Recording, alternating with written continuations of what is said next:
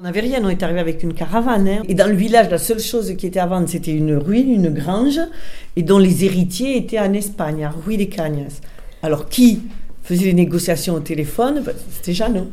Voilà, dans la cabine téléphonique du village. Il n'y avait pas de cabine téléphonique d'ailleurs, c'était chez une personne qui avait donc le téléphone collectif. On avait quitté Paris, donc ben, on, a, on a rencontré Jeannot, le Premier ministre des Épis. Moi, j'ai commencé à faire un stage de taille avec Jeannot.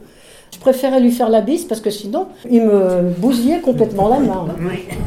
Avec sa poigne de tailleur. Ben, C'est-à-dire qu'à chaque fois qu'on avait besoin de Jeannot, il était présent. Quoi. Euh, Il était toujours là quand il fallait répondre à, à des questions.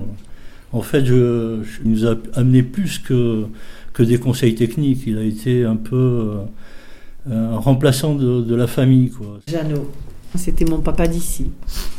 Il le savait. hein. J'étais ravie qu'il aide tous ces jeunes euh, à s'installer, mais on avait un travail différent. Euh, Donc moi, je ne participe pas aux installations et tout ça, ce- c'était pas mon rayon.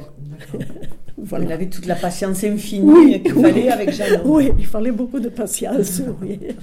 Mais bon, comme euh, c'était aussi mon, mon désir de voir ces jeunes réussir et s'installer, donc euh, voilà.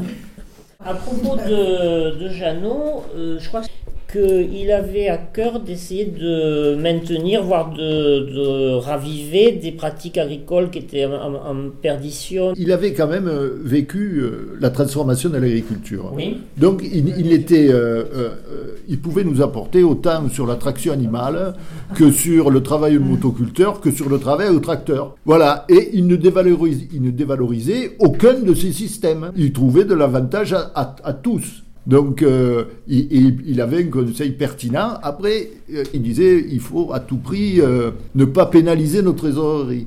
Donc il avait tout un réseau pour acheter du matériel d'occasion le moins cher possible. Arrivé à le retaper, il allait chez les gitans, il allait chez les copains, il allait, il connaissait tout le monde, il allait voir le pépé qui avait un petit stop dans son coin, un monoroue par là. Par exemple, pour l'irrigation, ça, il défendait des modèles. Il y a d'abord, je pense, par rapport à Jeannot, la beauté de la chose. C'est-à-dire l'irrigation gravitaire, c'est quelque chose de très beau. Oui. C'est une magnificence de la nature. Oui. Et ensuite, il y a un caractère écologique par le fait que ça restitue aux nappes phréatiques euh, ce dont elles ont besoin. Le- le- le- L'irrigation, euh, la micro-irrigation apporte que ce qu'il faut aux arbres et ne restitue rien à la nature. Et c'est ça qui, à mon avis, ne plaisait pas à Jeannot. Il y avait toujours Des- un des article, à- articles de journaux. voilà, des articles à partager. euh. Il n'avait pas de smartphone, hein, ni des trucs comme ça. Mais il avait des petites notes de partout. Il arrivait à retrouver n'importe quoi à partir de ses poches. Et, et des petits bouts comme ça, il regardait à- le numéro de téléphone. euh, il, il avait, je crois, quelque chose qui impressionnait euh, tout le monde, c'est euh, une, une élocution. Et euh, des mots qui n'appartenaient qu'à lui hein, quand il parlait. hein.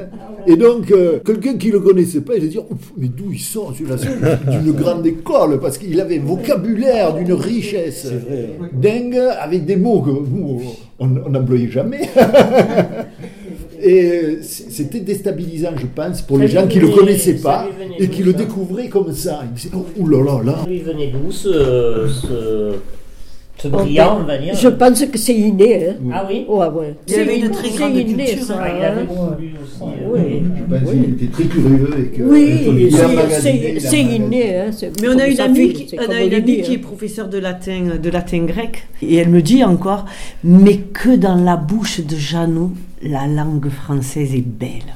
Parce qu'elle disait que c'était très rare de rencontrer quelqu'un qui avait euh, voilà, avec ce, vo- monde, vocabulaire, et puis il parlait vraiment, euh, vraiment bien. Quoi. Ouais, les phrases vrai. de Jeannot étaient belles. une vérité euh, très simple qu'il arrivait à, à dire avec une phrase. euh, Et le plaisir de le voir arriver. Euh, tu vois, quand tu avais rendez-vous avec lui, Jeannot, il faudrait mettre un truc en place, mais je sais pas faire. Bon, euh, t'inquiète, Nino, je vais te montrer. Et il arrivait, le plaisir, l'attente De montrer, et de de savoir, d'apprendre, tu vois, euh, C'était son bon, plaisir. avec sa de- voiture, sa petite visa, là, C'était son la plaisir d'apprendre aux autres. 204. Il avait tout dedans la voiture. le voir. La voiture était- il y avait-